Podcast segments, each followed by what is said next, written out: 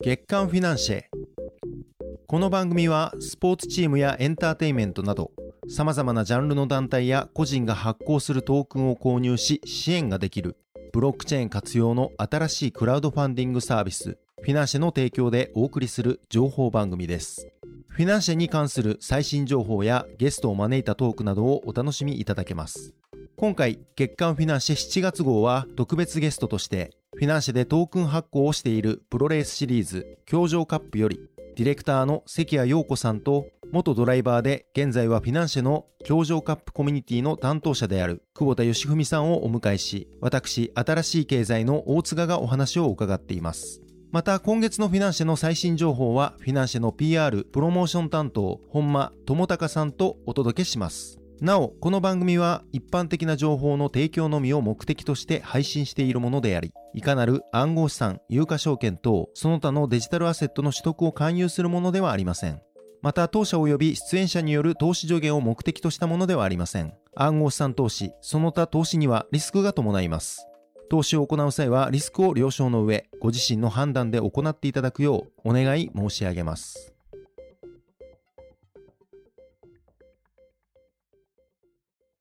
はい。本日の月間フィナンシェは、教場カップより、久保田義文さんと関谷陽子さんにいらしていただきました。どうぞよろしくお願いいたします。よろしくお願いします。よろしくお願いいたします。はい。じゃあ、まず、簡単にお二人に自己紹介をしていただければと思います。よろしくお願いいたします。はい。じゃあ、私から行かせていただきます。あの、今、私は、あの、教場カップの中で、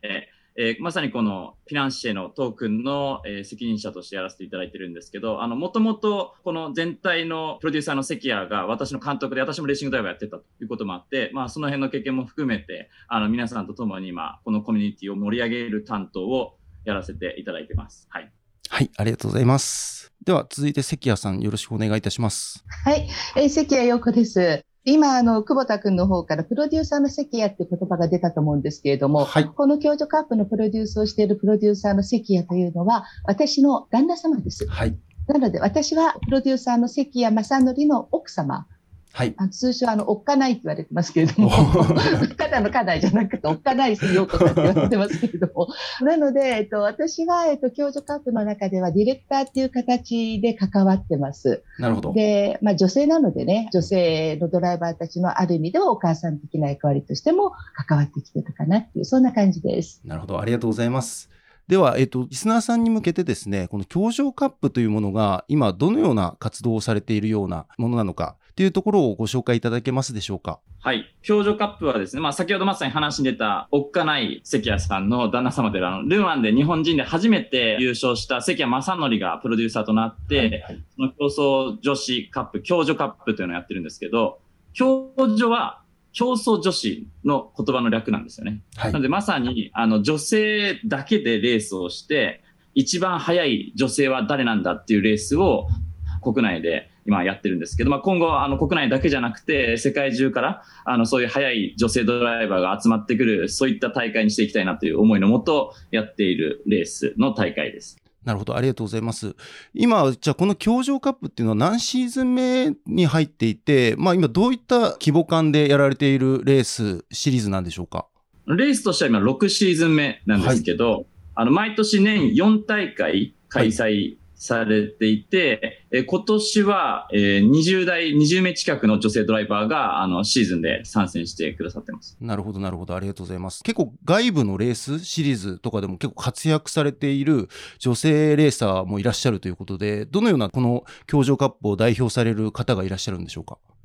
あの、まあ、代表されるっていうよりもですね、実はあの、今までそのレースっていうのは、あの、男性ドライバーの中に女性ドライバーが入り込んでいるっていう状況だったんですね。で、皆さんお分かりの通り、あの、車を使うスポーツなので、本当にアスリートとしての能力っていうのが、なかなかお分かりづらいスポーツではあると思うので、ましてあの皆さん普段ご自分も車を運転するじゃないですか。そうすると、なんか車って簡単に操れると思われちゃってる。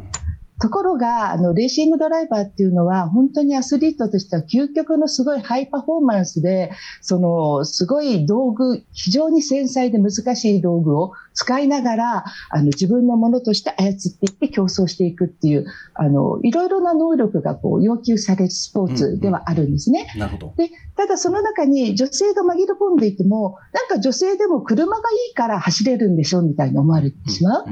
でも、実は、やっぱり女性レーサーっていうのは、やっぱりあの、男性と女性では身体能力っていうのは当然違うわけで、なのでいろんなスポーツが、えっと、ゴルフであっても、テニスであっても、サッカーであっても、男性は男性、女性は女性で分かれてスポーツしてますよね。でも、唯一モータースポーツだけが車っていう道具の中に隠れてしまって、その女性レーサーたちがその身体能力のハンディを感じることなく平等なフィールドで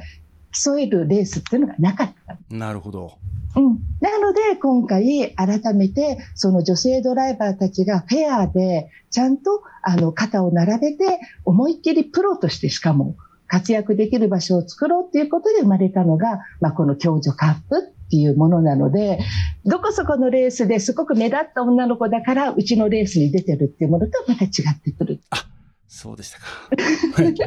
失礼しました。ありがとうございます。とんでもごめんなさいね。はい、えー、なので、あの、こういうものができたことによって、えっと、今まで隠れていた女の子の、えっと、レースを一生懸命やってる子たちが、ようやく5年、6年目にして、このフィールドの中に集まってきてくれるようになった結果が、今年の21代のエントリーっていうのにつながる。なるほど。ありがとうございます。では、今回、教場カップさんとして、フィナンシさんで、まあ、トークンを発行したということなんですが、トークンを発行されたのが今年の5月の12日から6月27日まで発行されたということで、今回このトークンを発行してどれぐらいの金額が集まったんでしょうか？はい、えっと、今回金額で言うと、はい、えー、1285万2000円で、うん、えー、219名の方に支援していただきました。はい、支援していただいた方っていうのは、えっ、ー、と、今までのこのファンの方が多かったんでしょうか？どのようなこうステータスの方がこう支援していただいたんですか？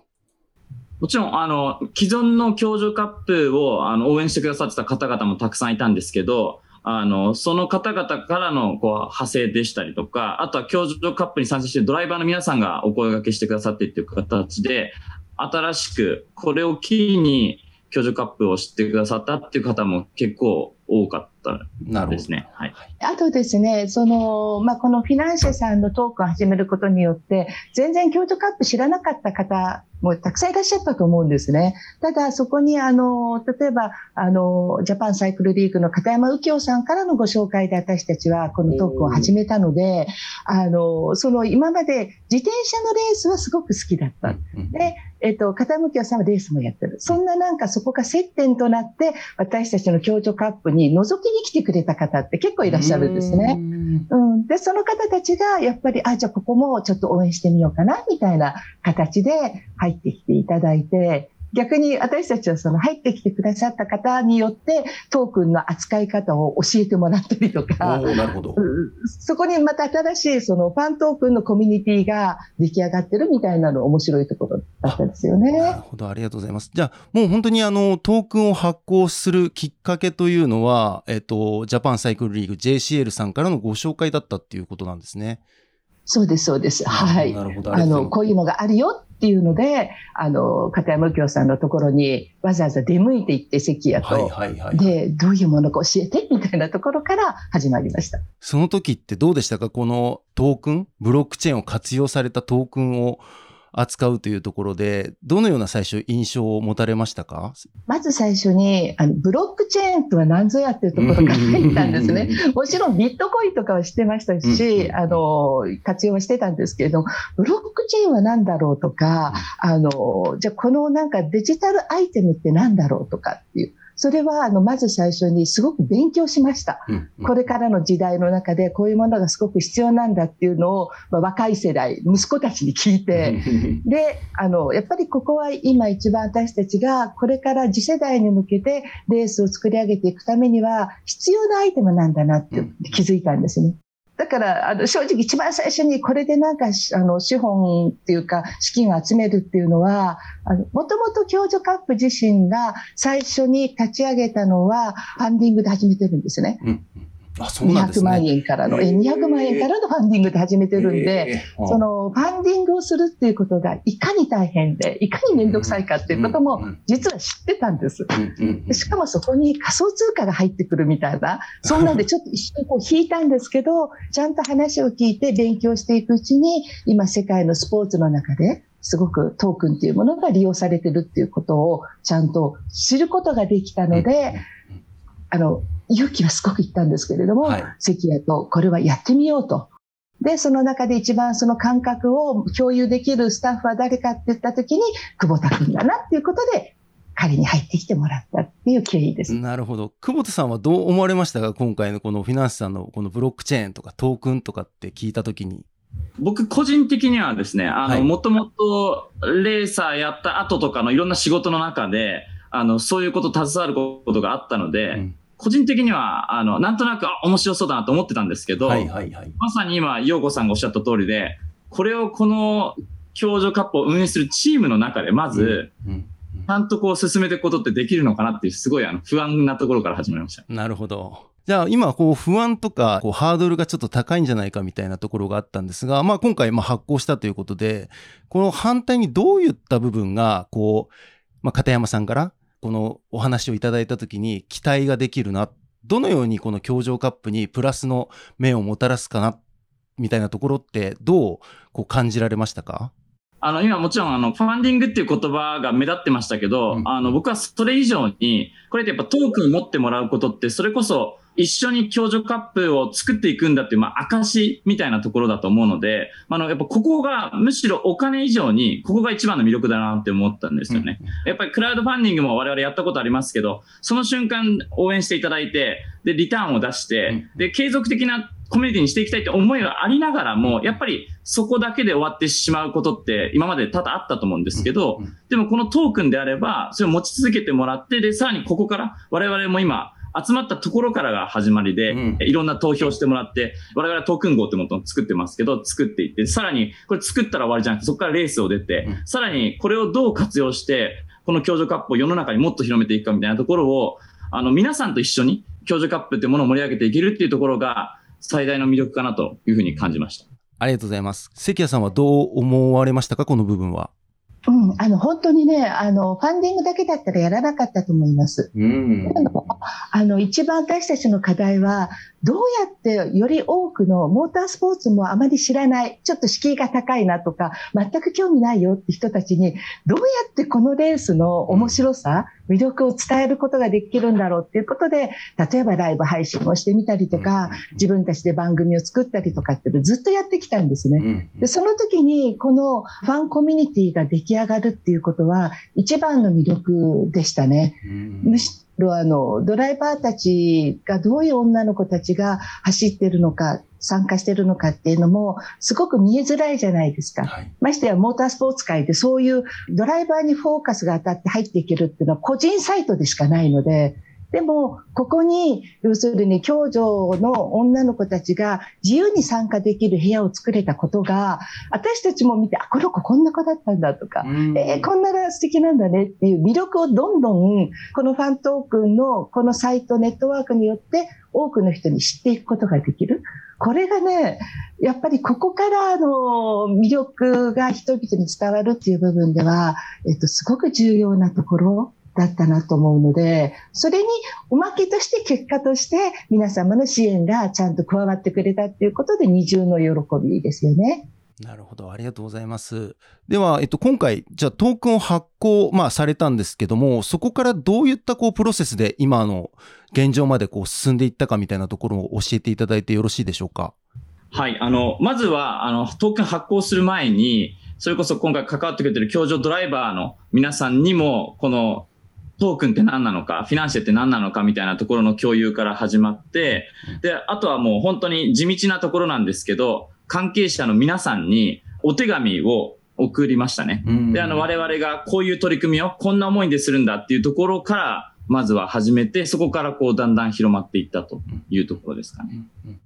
今、あの、コミュニティが実際、まあ、トークンを発行して、フィナンシェ産上では、その、トークンを持った人が入れる協情カップさんのコミュニティっていうのがあると思うんですけども、こちらは今現在どのような方が参加していたりとか、まあ、レイさんの方が全員参加しているのかとか、まあ、どのようなやり取りが行われているかみたいなところを教えていただいてよろしいでしょうか？はい。まあ、まずはもちろん応援してくださってトークン持ってる皆さんがいるかと思うんですけど、あとはこのレースに参戦している共助カップドライバーの皆さんにも、もちろんアプリをダウンロードして、なおかつトークンも持っていただいているので、全ドライバーがあの参加している状況になってます。で、あとは、あの、共助たちの本音部屋っていう、本当にドライバーの皆さんのいろんな、あの、日々のレースにこう関係ないところも含めて、またあと、教授カップ以外のレースにも参戦してされてたりするので、なんかそういういろんな情報が見れるようなところがかなり盛り上がってたりしますね。なるほど。こう、印象的なやりとりとかってありましたか？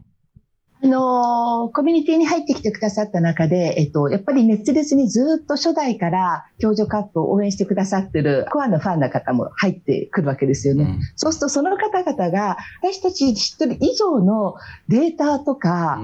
えっと、ドライバー情報を全部投げてくれるんですよ、そこに。うん。で、写真付きで。うん。うん、で、このドライバーは、えっと、例えば今までに何回優勝しましたとかね。そうすると、それを見て、その、コミュニティに参加してくださってるファン同士で、教授カップってこういうレースなんだよっていうのを教え合ってくれるっていうのは、すごくありがたいなって思いましたよね。なるほど。で、今までの結構その、先ほどもお話しされていましたけど、まあ、普通のクラウドファンディングは今までもやっていた。で、今回はトークン発行型のファンディングをやったことで、そのコミュニティができ、まあ、あの、ファンの方々横のつながりができてきたっていうところで、これ大きな結構違いですよね。大きいですね。あとはその、共助ドライバーの本音部屋もそうですし、うん、プロデューサーの関谷正則のマー君のつぶやきっていうお部屋もあるんですね。そこは、なんだろう、あの、やっぱり関谷が日頃ずっとその車の運転とか、うん。うん、そういうものに、あの、対してのいろんな考えてることとか、うん。うん、一般の皆さんの、あの、車を走らせるための、まあ、あの、知識とか、うんうん、ワイパーブレードはこれぐらいで変えた方がいいよとか、燃費走行はこうやったらうまくいくんだよとか、はははそういうのも実はそのつぶやきの中に入れてるんですね。ええっと、ごめんなさい、今、ワイパーブレードってあの、車のこの、ああ、そういう、あの、皆さんが普段乗る車についてのアドバイスもあるんですね。そうです、そうです。ベージパッドはこれぐらい持つんですとかね。だからそういうことで、やっぱりあの、車を運転するっていうことに対しても、やっぱりいろんな情報を、しかも、まあ一応、あの、レーサーとして、ドライバーとして、まあちょっと極めた、あの、おじさんではあるので、まあそのアドバイスとして届けることができるっていうのも結構皆さんね、あの、マークのつぶやきも利用してくださって。えー、嬉しいですね。なんかその、今日、ジョーカップさんのファンである中で、今回コミュニティに入った中で、まあ、今まではなかったプラスの情報っていうのが、よりこう、キャッチアップできるようなファンの方々の状況があるのかな、なんて思わせていただきました。はい。はい。はい、ありがとうございます。で、今回、私どもの新しい経済でも、協情カップさんがトークン発行型のクラウドファンディングをやるというところで、えっ、ー、と、まあ、ニュースとして取り上げさせていただいたんですが、他のその団体さんと比べて大きな違いが、トークン号という実際車をこう作っていくというところの取り組みがあったと思うんですけども、これどういったものなのかっていうのを教えていただいてもよろしいでしょうか？はい。あの、この我々のこの教授カップの場合は、こう、1チームでもともとエントリーしてるとかっていうプロジェクトとちょっと違うんですよね。その、まさに教授カップというレースを我々運営してるので、で、その中で、まあ、どういう取り組みをしたら、まず、モータースポーツを全く知らない人、教授カップを全く知らない人も面白がってもらえるかなって思った時に、みんなで話し合って思いついたのが、車を1台新しく、要はレーシングチームをみんなで作るみたいな、この共有ってめちゃめちゃ面白いんじゃないかなっていう話になったんですよね。うんうん、で、それでまさに今回はトークンを発行するということだったので、まあ、トークン号が、あの、生まれたという形で、なのでもうここからこう皆さんの集まったこのファンディングとともに、もう車を購入して、うん、で、そしてその後はやっぱレーシングカーってカラーリングするので、カラーリング、どういうふうにカラーリングするかとかも皆さんの意見をちゃんと聞いた上でそれを反映させて、で、さらには、レース出るためにドライバーが必要なんで、じゃ女性のドライバー誰にしようかっていうのももうみんなで話し合って、で、レースにエントリーしたら今度みんなで全力でこのレースを応援するという、まあそういう、まあ我々としても本当に初めての取り組みなんですけど、まさにみんなで新しいレーシングチームを作るような、そんな感覚を共有できるのかなと思ってます。なるほど。じゃあ、いずれは、この協情カップさんのレースまあ、その先ほど言った21名の方々がエントリーするレースの中に、予選からこのトークン号、まあ、今誰かわからないですけど、その女性ドライバーがそのトークン号に乗って、その試合に出ていくっていうようなことが今後起こるっていうことですね。もうまさにその通りで、も次の10月の大会には、あの、エントリーする予定で、今、あの、急ピッチで、あの、はい、やってるところです。へえ。このトークン号を作る上で、いくらぐらいかかっているのかなっていうとこと、まあ、今回、まあ、1200万円がこのトークンの支援によって集まったというんですけど、これって、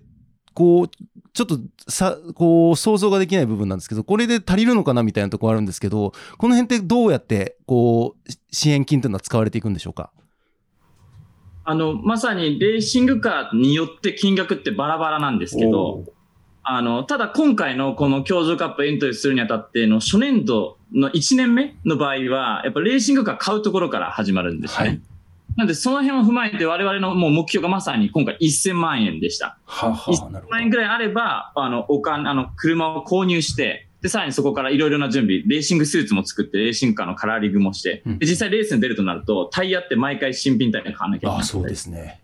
あの、乗用車のタイヤと違ってお値段高かったりするんで、っていうところもろもろ含めると、大体1年目は約1000万円ぐらいかかります。なので、今回はレース出れる金額がなんとか集まっているという状況です。今ってどれぐらいそのトークン号の状況、出来具合っていうのは、どういったとこまでいってるんでしょうか？それしてどういうふうにこう、作り上げていくんでしょうか？あの、本当にまず今一番最初の部分で、はい、あの、表情カップに使ってる車って、ビータっていう名前のレーシングカーを使ってるんですけど、はいはいはい。このビータっていうのは、フロントカウル、要は車でいう顔の部分ですね。前から見たときに、うんうんうん、あの、よく顔って言われますけど、その顔が3タイプあるんですよ。なので、まあ、まずレーシングカー用意するところからなので、じゃあどの顔にしようかっていうのを、今ちょうどそのフィナンシェのコミュニティの中でみんなに投票してもらって、えー、決めてるところですね。なるほど。それっていうのは、えっ、ー、と、デザインとか色ではなくて、形っていうことなんですか？形によって何かが変わったりするんですか？あの、形が変わると、もう、例えばで言うと空力が変わるので、うん、風の抵抗が変わるので、ストレートスピードに影響したりとか、あとはその空気を取り込んで、まあ、車の中をちょっと冷やしたりするんですけど、エンジンを冷やしたりするところにも、まあ、多少の違いは出てきますね。なるほど。ちなみに、車が、えっと、基本的にビータっていう同じ車を皆さん、まあ、基準の車というかベースカーを皆さんが乗るっていうことを今お話しいただいたんですけど、基本的にはそのメンテナンスとか、例えばその車の中に使われているエンジンとかの違いとかっていうのはそこも変わらず一緒なんですけど、どのようにこう性能差みたいなが出るのかとか、もしくは出ないのかみたいなところってあるんですか？えっと、まずはそのビータっていう車両を使って、そのルール上でエンジンはこれとか、もう決まってるルールがちゃんとあります。あとは最低重量ですね。車ってやっぱり軽かったらすごい速くなってしまったりするので、人間と車合わせて何キロじゃなきゃいけないですよって、そういった細かなルールが決まってます。ただそのルールの上で、例えば細かい話ですけど、車高を変えると、車の走りか、あの、動かしやすさって変わったりとか、はいはい、あの、まあ、そういう許されてるところでしっかりとセットアップっていうのはできるので、もうドライバーの好みになよって変わってくるというところで、まさにそれはもうチームのメカニックさんとエンジニアさんとみんなでこうドライバーたちが、あの自分たちが思う一番速いビータを作っていくということになります。なるほど。この辺の調整みたいなところは、ファンの方と一緒にやるみたいなイメージってあるんでしょうか？これはですね、今、あの、初めて聞い、面白い意見だなと思ったんですけど、はい、かなり難しい、反映させるっていうのは、あの、反映させることは簡単なんですけど、はい、皆さん側が的確な、あの、セットアップ。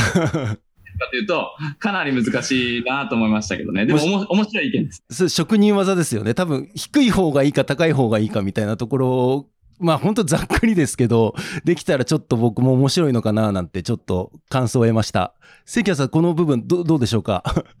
あの、まさしくね、そこがあの目的なんです。はい。あの、レースってどうやってレース競技してんのって皆さんわかんないじゃないですか。はい。でも、チームオーナーになって車を作るっていうところから参加してもらうことによって、うんうん、あ、何車早く走らせるのって、うん、こういうことが影響してんのっていうのを知ることって面白くないですか？いや、面白いですね。でしょ？はい。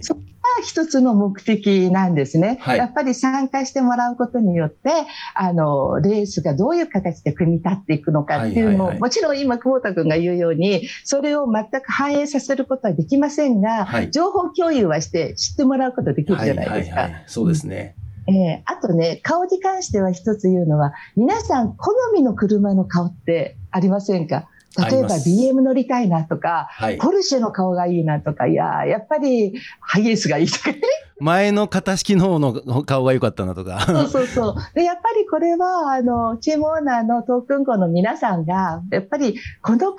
いいよねとか、うんうん、そういうところからもう投票に入ってもらって全然構わないなと思ってるんです。で、ただなんで3つの顔があるかっていうと、私たちの協力カップは富士スピードウェイというサーキットだけで4大会やってる。うんだけど、ビータという車は全国のサーキットでいろんなレースしてるんで、そのサーキットに合った、要するに形状っていうのがあるんですよ。うん、でそれをじゃあ皆さんお勉強して、富士でストレートが長い富士だったらば、勝たせるためには A タイプ、B タイプ、C タイプ、どれがいい？みたいな。そういうことです。はいはいはい、はい。あめちゃめちゃ面白いですね。これ本当にそこまでできて、で、自分たちで関わっていって、チームまで作っていったら、本当に自分がオーナーだったりとか、自分ごとに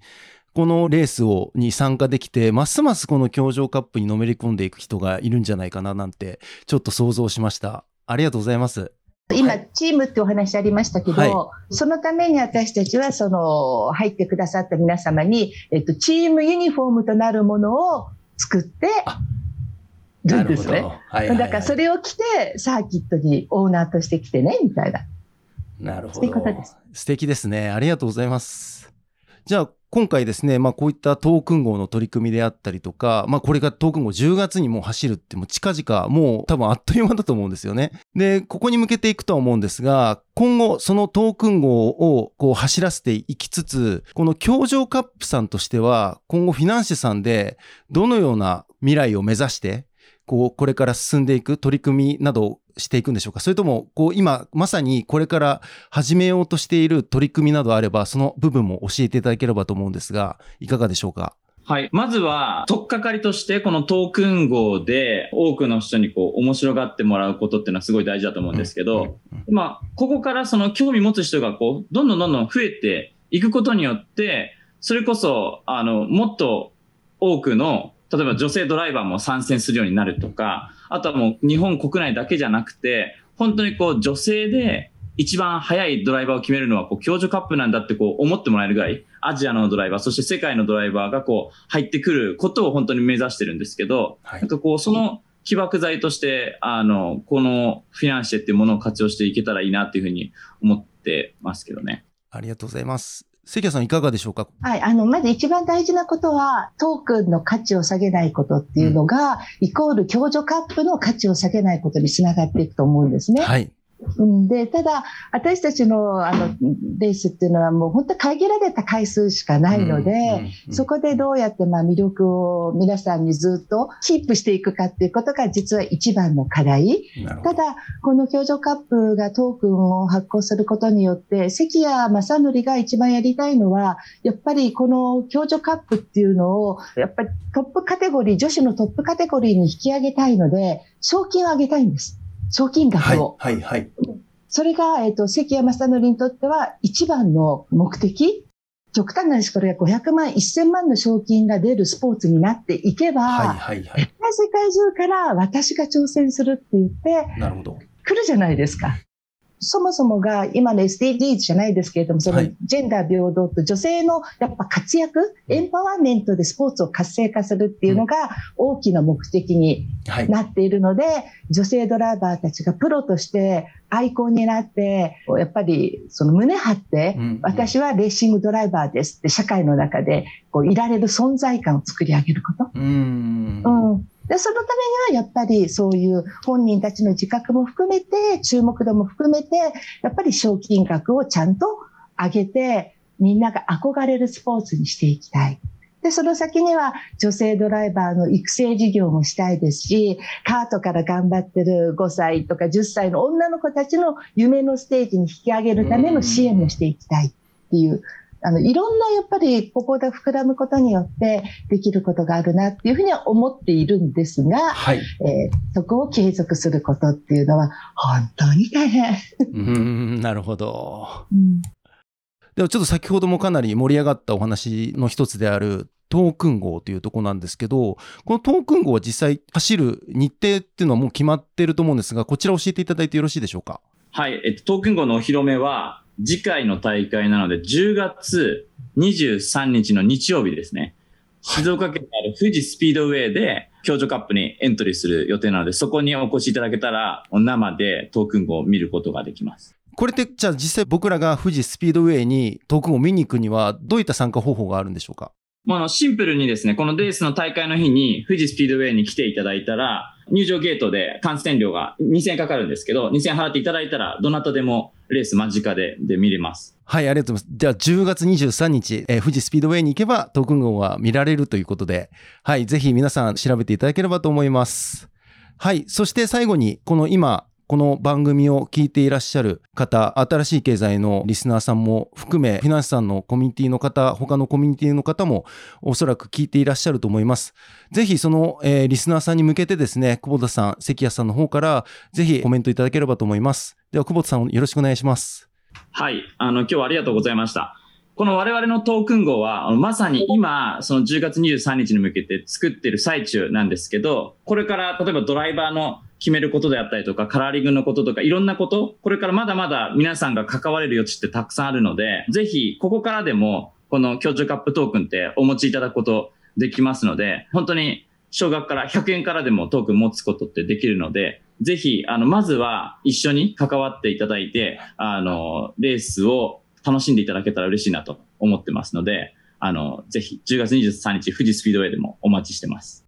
はい、ありがとうございます。では関谷さんよろしくお願いします。はい、あの実はあの私たちのオフィシャルウェブサイトの情報よりも今このフィナンシェのサイトの中での共助カップのサイトの方があのどんどん新しい情報が更新されているのであのぜひ皆さんねまずはそのフィナンシェから私たちの共助カップのページに入ってきてください。そうすると、レース何にもわかんないって方でも絶対に好きになる自信ありますし、うん、うん、あの、またそこから先、サーキットに来ていただけましたらね、私たちはそこで教場ドライバーのトークショーをやったりとか、またこれからフィナンシェさんと相談して、第2大会のその本番の時に現場での何かのイベント、ファントークの皆さん、持ってらっしゃるホルダーの方と一緒にできる、そんな仕組みもね、作り上げていきたいと思ってます。さらには、あの、JCL の、あの、片山右京さんたちと一緒に自転車とレーシングカーのコラボイベントっていうのをやりたいねって、実は今計画中なので、はいはいはい、それが、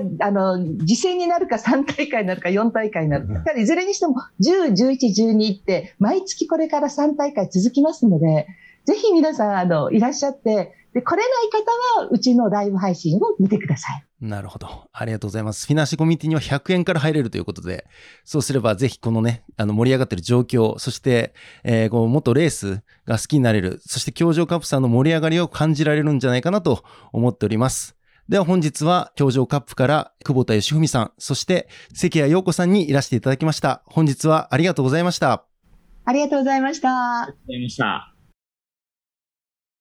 はい、続いては、フィナンシェの最新情報と、プロジェクトのアップデート情報のご紹介です。今月は久々に本間さんに来ていただきました。本間さんよろしくお願いいたします。はい、よろしくお願いいたします。はい、それでは早速、フィナンシェの最新情報をお願いいたします。はい、ありがとうございます。では、今回の7月号でお伝えする、えー、新規のオーナーさんに関しては、新たに5件のプロジェクトオーナーさんのトークンリリースが開始されまして、新規のオーナーさんですと3オーナーリリースいたしました。はい。簡単にご紹介させていただくと、主にサッカーチームとフットサルのチームで、うん、トークンリリースを行いまして、まずは FCAWJ さんという淡路島を拠点に、えー、現在関西サッカーリーグ一部に所属しているサッカークラブさんのトークン発行あとはフットサルチームですと、サッカー業界から新たにフットサルに転向した元サッカー日本代表の松井大輔選手が所属する YSCC フットサル。まあ、ここはあの、サッカーの方ですと、トークン発行昨年ご一緒させていただいて、ね、新たにフットサルの方でもトークンをリリースいたしました。で、さらにアルティリーボ和歌山という、えっと、これも関西サッカーリーグ一部に所属する和歌山を拠点としたサッカークラブさんでもトークンリリースを行っておりまして、このアルティリーブ和歌山さんに関しては、今回初期サポーター募集のファンディングを実施しまして、プロジェクトのまあ第一弾として、テレビ和歌山さんの協力のもと、えー、テレビ和歌山で、えー、放送予定のフォースマイル CM の制作を行うことが決定しております。で、チームの活動をまあ持続的なものにしていくためのトークンを活用していくというところで、今後もトークンホルダーと進めるプロジェクトを様々告知、展開していく予定でございます。はい、ありがとうございます。そして次は、フィナンシェの過去のプロジェクトのアップデート情報、こちらをぜひお願いします。はい、ありがとうございます。今回大きく3つございます。1つ目に関しては、もうこれ7月1日から開始しているんですけども、まあ、エンタメダオプロジェクトのスーパーサピエンス。はい。の、えー、追加トークン販売が、えー、開始いたしました。はい。今回のこの収録時点では約500万弱を、え、集めております。で、スーパーサピエンスは、えっ、と、今年に、えー、フィナンシェ上でトークン発行を行いまして、まあ、様々な取り組みをコミュニティ内で行っているんですけども、まあ、その中の一つで、まあ、新たな映画を作る取り組みの一つの中で、物語の受賞作品となる堤監督のオリジナルサスペンス、スーパーサピエンス・ザ・ビギニングの制作をまず進めておりました。はい。この制作に伴って、サポーターの中から860トークン以上保有している方向けに俳優オーディションを行ってきまして、まあ、この860っていうのが、いわゆるハロートークンとコミュニティの中では呼んでいます。で、オーディションには、えー、予想を超える応募かなりいただきまして、はい、えと、演技審査では、堤監督直々にあの、セリフ読みの相手役を行うなどして、えっ、ー、と、キャストを決定いたしました。今回はスーパーサピエンスザビギニングのキャラクターの役柄に合うという前提のオーディションだったんですけども、今後の作品出演の期待も込めた、あの、多くの才能だったり、原石の受け皿として、えー、スーパーサピエンスファームというものも結成しております。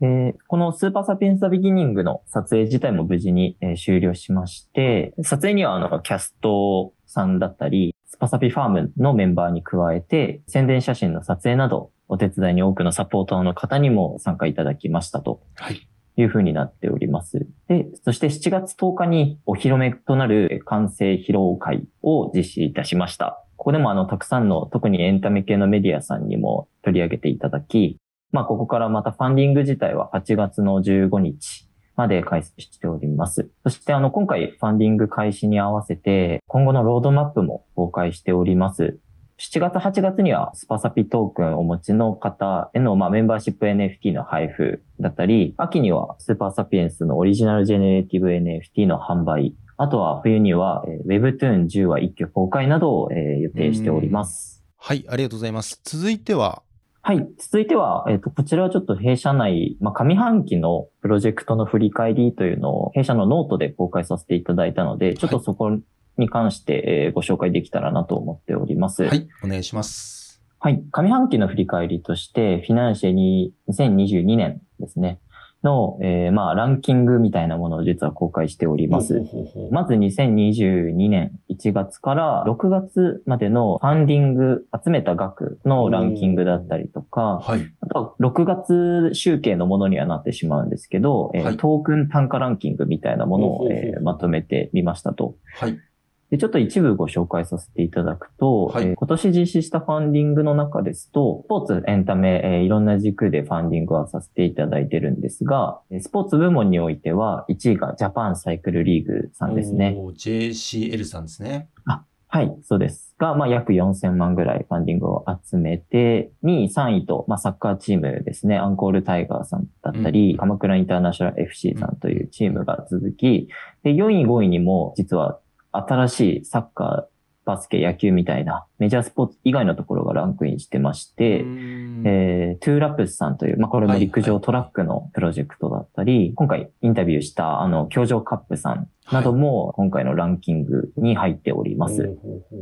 であとはそうですね、エンタメにおいては、スーパーサピエンスが4500万円を集めたっていうところと、映画プロジェクト以外にも VTuber さんのトークン発行だったり、アイドルのトークン発行も行っております。あとはちょっと単価に関しては6月中の記録をランキング化したものにはなるんですけども、はい、1は弊社 CEO の国光がオーナーを務める国光だを、ここからやっぱり面白かったなと思っているのが、単価のトピックに関しても様々なニュースに応じて価格にも影響しているところがございまして、はい例えば、琉球アスピーダさん、卓球チーム、プロの卓球チームに関しては、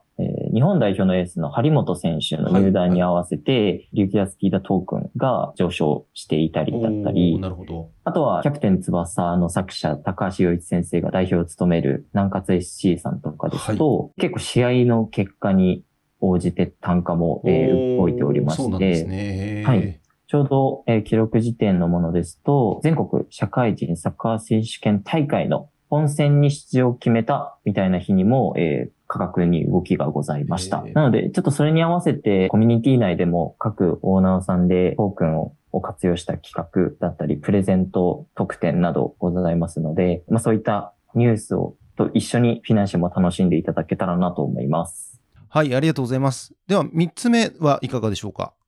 はい。三つ目に関しては、えー、フィナンシェ NFT についてのアップデート情報になります。はい、えー、現在フィナンシェでも様々なトークン発行をご利用いただいているチーム、オーナーさんに、えー、NFT の発行支援などもさせていただいておりまして、はい。はい。サッカー、エンタメ、えー、様々なジャンルで NFT の発行を行っているんですけども、新たに、えー、我々保有者限定コンテンツと呼んでいるサービスをリリースいたしまして、これがどういうものかと言いますと、ある NFT を保有していると、そこから限定の画像データだったり、はい、音声データだったり、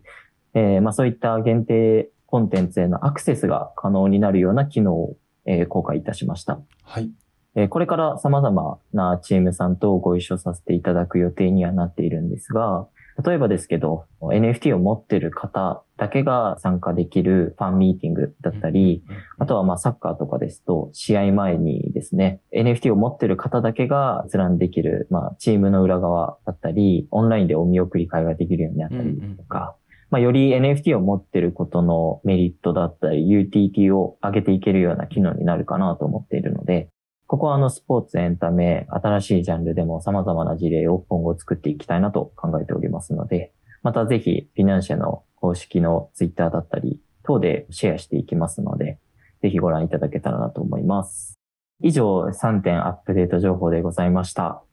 そしてフィナンシェの方でもですね、フィナンシェトークンの IEO に向けて準備は着々と進めております。あとは、えー、新規のプロジェクトオーナーさんのトークン発行等、様々今月以降も控えておりますので、またこちらの番組でもアップデート情報を公開しつつ、ご説明もさせていただいた NFT の保有者限定コンテンツの実際のユースケースとも、またご紹介させていただきます。はい、本間さんありがとうございました。月間フィナンシェ7月号、本日はここまでとなります。本間さんありがとうございました。ありがとうございました。